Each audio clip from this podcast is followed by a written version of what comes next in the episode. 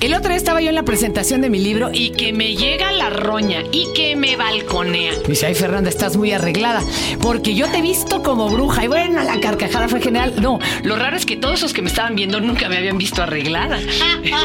bueno, y entonces yo dije, por favor, tiene que venir no sé quién venga, o Darío, o la roña, o quien sea. Porque además están estrenando show. Entonces hoy tenemos un Tao con Darío Tepié y quien se haya colado por la puerta. Este es el podcast de Fernanda, de Fernanda Tapia. Podcast por Dixo y Prodigy MSN. Fernanda. Ay, Fernanda. Me arreglé por ti, Roña. Dije, puta, no me la acabo si me ve despeinada. Ah, te arreglaste. No, bueno, si vengo arreglada un poquito. No, si poquito. vienes divina. Con esos ojos de almendra extraterrestre. Me decían que eran de pantalón vaquero, de bolsita de pantalón vaquero caíditos. Roña, tú que dices que es toda una profesión ser bella, seis horas para arreglar. ¿Cuánto te tardas en arreglarte, Roña? Pues mira, ya. La mera verdad. Entre lo que yo me hago y en lo que, entre lo que me hace el taxidermista, como seis horas. ¡Qué maravilla! No, no, no, ya hablando en Darío, Sí. como dos horas y media, tres por ahí. Sí, yo cuando te vi me choqué porque yo creo que uno de los regalos más gruesos que te puede hacer alguien es tiempo. Así es. Haberte arreglado para ir, yo me desmayé en ese instante. Dije, Dios santo, se vino la, la roña. Literalmente. Se vino en seco. Dos y media horas.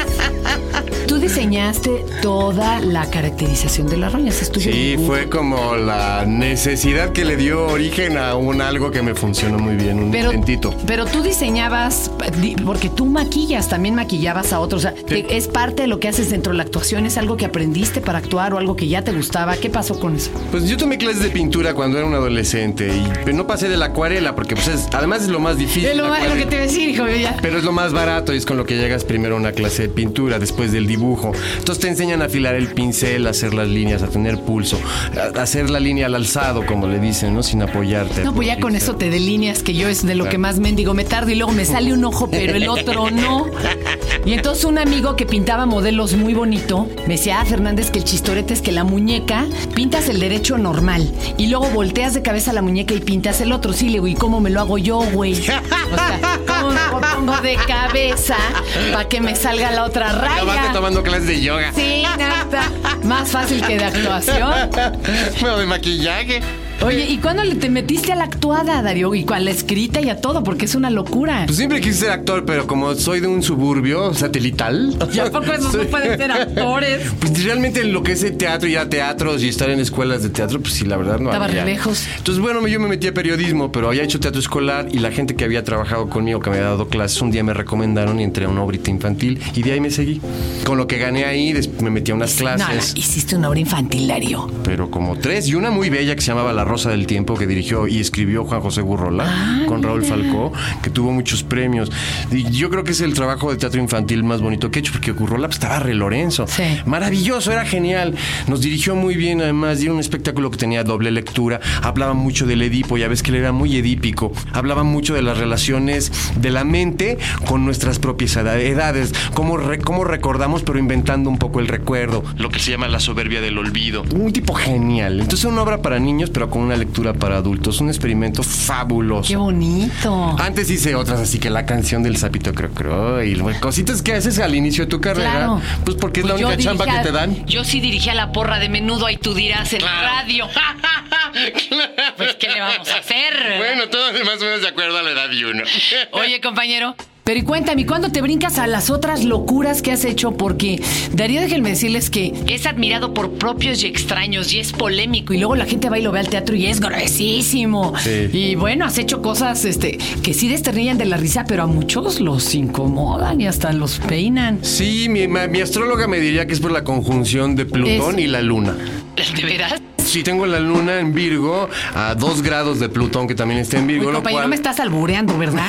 Sería si te dijera algo de Urano. Hasta luego. Hasta luego.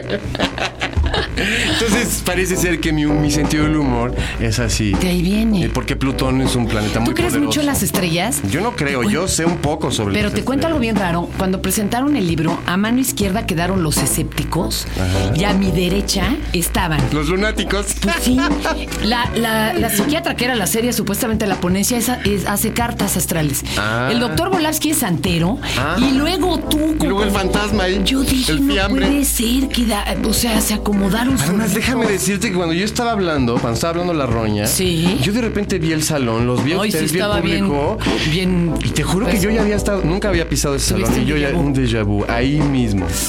Yo sentí algo raro, como si hubiéramos estado ahí sesionando en la cámara hace siglos. ¿Verdad? Sí. Una cosa muy especial. Yo sí sentí algo bien raro. Muy especial. Pero a ver, cuéntame, ¿y qué tanto rigen las estrellas tu vida? Yo te voy a contar una historia. Mi mamá le hacía la lectura de cartas españolas. Se, se lo aprendió a una bruja chapaneca. Y ella se metía de niña en la vecindad. Sí, descúbrete, por favor, porque te me vas a deshidratar. Y entonces le cuidaba a la chamaca con tal de estar viendo cómo leía las cartas, ella en la vecindad. Ah. Y luego yo aprendí de chiquita y mi papá prohibió todo eso en la casa. Cuando yo, cuando empezaba a hablar, empecé a agarrar un mazo de cartas y empecé. El decado, el catigo. Él dijo, cero. Se van a la basura y ya no se volvió a hablar del asunto. Hasta que ya tenía yo como 12 años. ¿Cómo se apellidaba tu papá Torquemada? No, casi, ca- era español, por cierto. Pero sí, no, imagínate, era súper anarco y le chocaban todas las cosas religiosas y, y cosas así que tuvieran que ver con cosas no Claro. comprobables. Sí, mi papá era igual. Y entonces, También es- era anarquista. pero mi mamá, mi mamá se echaba las cartas ya para todo, hasta para ir a una fiesta. Entonces, una fiesta que preparaban un año, que era la fiesta anual de la pinche compañía, ya sabes, compraban zapato, vestido, peluca, todo. Un día antes le dice a su prima, no voy. ¿Cómo que no? Pues no, güey, mira, salen puras espadas. Y la otra le dijo, ¿estás loca? Y al otro día llega la prima de la fiesta con el ojo morado, se armó la balacera y las botellazos. Pero mi mamá le hacía caso. ¿Tú te, te riges así en la vida por las estrellas o no les haces mucho caso? ¿Cómo vas? Mucho, hay una, es- una- una- un vínculo muy estrecho entre lo que es lo astrológico y lo que son las mancias, porque además... ¿Qué es eso? A ver, la- pues. la las mancias son las cartas, leer la Ah. mano, leer el agua, el café, son las mancias. La, la persona que a, a mí y a mi hermana nos enseñó astrología, mi hermana se volvió profesional, mi hermana lleva estudiando años y años. Yo me quedé como aficionado, pero muy cercano al tema, porque ella es astróloga. Mi hermana, pues yo consulto mucho con ella, de hecho por eso el estreno de La Roña en Suave Matria es a las 10.05 de la noche Ah, ya estoy entendiendo. por una ya cuestión astrológica. Perfecto. Aunque la temporada es normal a las ocho y media, pero el No, pero estreno. qué chido, claro. el- la apertura, la invitación es a esa hora, por una cuestión astrológica. Y yo le veo un gran sentido práctico en muchos sentidos. Mira, mi hermana, que además la recomiendo, Ana Pie, es una, es una mujer, es, es libra. Ella viene del escepticismo y del materialismo histórico y la dialéctica. Y yo no sé cómo fue que le hizo un clic su vida, que se metió conmigo a estas clases. Ahora ella misma se maneja de una manera muy racional dentro del campo de lo que tiene que ver con la adivinación o con la predicción dentro de la astrología, porque la astrología tiene aplicaciones varias. Una es la analítica, la de la personalidad. Otra es una cosa que se llama astrología electiva para elegir un, por ejemplo, un estreno. Y otra es una que se llama las cartas horarias. Hay más aplicaciones, pero en la carta horaria tú haces una pregunta y abres la carta así del momento, de lo que como están ahorita los astros y te contesta una, una serie de cosas que te pueden llevar a recuperar un valor perdido, a arreglar un problema grave, a, a- a resolver cualquier tipo de situación, te da una salida o te dice no. Entonces te resignas. Habrá que como habrá como Carl Sagan que decía que ejercía más fuerza de gravedad el, el partero sobre el niño que Marte. Sin embargo, ahora están descubriendo los, los ciclos circadianos y que Sí. el sol influye Claro. hasta en enfermedades que vas a tener en el coco en un futuro, ¿no? Sí, claro. Pero tú qué opinas? ¿A ti sí te ha funcionado? ¿Tú lo has comprobado? Sí, mira, te voy a contar una pequeña a mí anécdota. Sí, o sea, mi carta astral sí me sirve, pero igual dicen que hay muchos a los que les va a servir porque es parecida. A ver, pero tú cuentas. Pues no, no hay dos cartas iguales, pero bueno, ese es otro tema. Te voy a contar un pequeño, una, una pequeña historia. Yo llego disfrazado de la roña en un taxi a mi casa. Taxi de esos de teléfono, ¿m? de los que van por ti, te- tal, servicio especial. Y este, y cuando yo llego, pues llego y me voy quitando los anillos en el coche, los dejo en una bolsita, pero pues a veces te cae algo. Cuando se estaciona el taxista, yo me bajo del coche, pongo otras cosas sobre mi coche que está en la calle, una bolsa sobre todo abierta, con mi cartera. Yo ya le había pagado y me regreso al coche a buscar los tres triques, los recojo y cuando agarro mis cosas me meto a mi casa, pero lo primero que hago es buscar mi cartera, porque pues, sabía dónde la había puesto. Veo que no está vacío todo, dijo, fue el, fue el taxista. Entonces le hablo a mi hermana y le digo, tengo esta sospecha, me pasó esto. Y voy ahorita a volver a los taxis. Me dijo, ahorita te abro la carta, o esta que se llama carta horaria. Yo hago que el tipo regrese porque pues, son de teléfono, lo hacen regresar. Mi hermana me habla y me dice, este señor si se la robó te va a decir que no, pero no te preocupes, pase lo que pase. No sé cómo, aquí dice en la carta la van a regresar. que vas a encontrar tu cartera. Fue un lío, acabamos en la delegación, lo tuve que perdonar porque llegaron los de la agencia de taxis, me pagaron lo que yo pensaba que había en la cartera y no sé qué. Y al día siguiente, de a dos cuadras de ahí, alguien encontró mi cartera y me la llevó a mi casa. Ah, pues porque tú le sacas la lana y la tiras. Claro, ¿verdad? pero mi hermana me dijo cómo Qué iba a ocurrir. Pero ¿a poco yo le puedo hablar y decirle, oye, yo necesito vender esta casa, me conviene, si no, ¿cuándo ella me puede hacer eso? Por ejemplo, una carta electiva te puede decir, pues tienes que sacar el anuncio tal día. Obviamente el anuncio nada más tiene una hora de salida que es las 5 o 6 de la mañana, lo Hijo, que sea el sí periódico. difícil, pero- pero te puede decir el día, el mejor día para venderla, por supuesto. Además te puede decir incluso una fecha en la que tú le puedes sacar más dinero a tu casa. Te dice, te puede decir, ahorita no la vendas, espérate tanto para que además le saques un porcentaje más a tu casa. Tiene aplicaciones múltiples. Muy sí. Incluso cuando fundar ante notario público una compañía para que sea próspera. Qué chistoso. Analizar las cartas de unos socios para ver cuál es la armonía y la desarmonía y lo que hay que, lo que, hay que Que lo que resolver. paso, ¿verdad? O sea, es una herramienta de anticipación. Mira, la astrología, para que lo escuche la gente, es ciencia mamá de todas las ciencias, porque está basada en la geometría divina. En círculos, en elípticas, en órbitas, en distancias y en ángulos entre estrellas luminarias, el Sol, la Tierra, la Luna, etcétera. Entonces eso da pie al cálculo. Es el origen de los grandes matemáticos de Euclides, de Arquímedes. Hay otro muy famoso por aquí. Hay quien piensa que entonces ya todo está, Todos ellos- todo todos está ellos- predestinado. Sí y no. Es que es dual. O sea, tu carta es tu trayectoria de vida. Mi sellito de agua ahí. Pero tú la puedes modificar. si la conozco, si Claro, de, de exacto. Si no, opera solita. Pero tú puedes ir negociando la energía. Pues si te dicen, no, pues es que este niño nació con un genio de los mil diablos. Entonces, pues hay que ir educando al niño para que su temperamento sea controlable, que él tenga poder sobre su temperamento y no al revés. Oye, a ver, pero ya nos fuimos por las ramas. van a decir rameras. Ah. que sea. Que sea, ¿verdad? Que sea. Pero que caiga. Oye, pero a ver, espérate. A ver, tenemos un estreno. Es la suave matria. Es la roña en puntos suspensivos.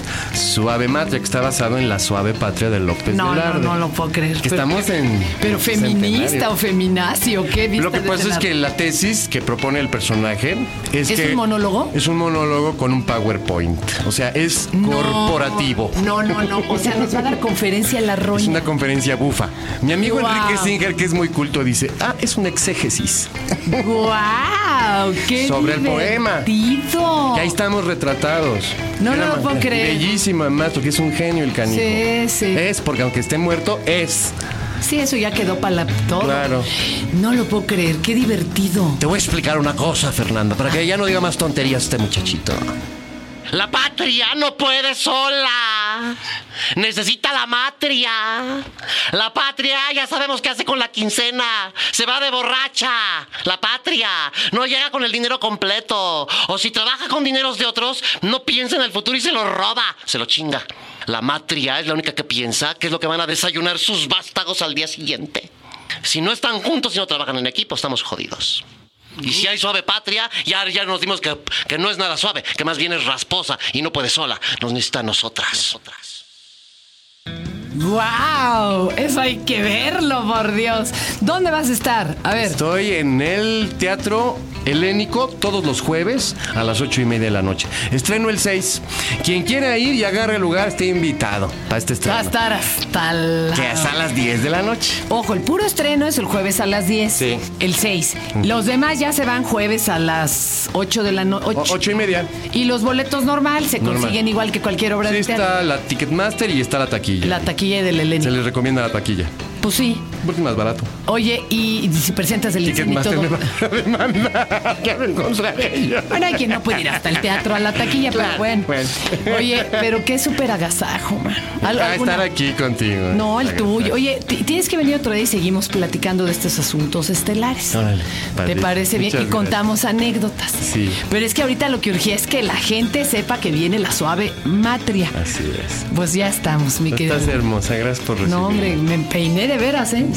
Dije, va a ir la roña, me va a regañar si me ve de pelo. Pues mira, así arregladita, arregladita, te sigues viendo medio pandrosita, ¿eh? Este fue el podcast de, Fernan- de Fernanda Tapia. Podcast por Dixo y Prodigy MSN.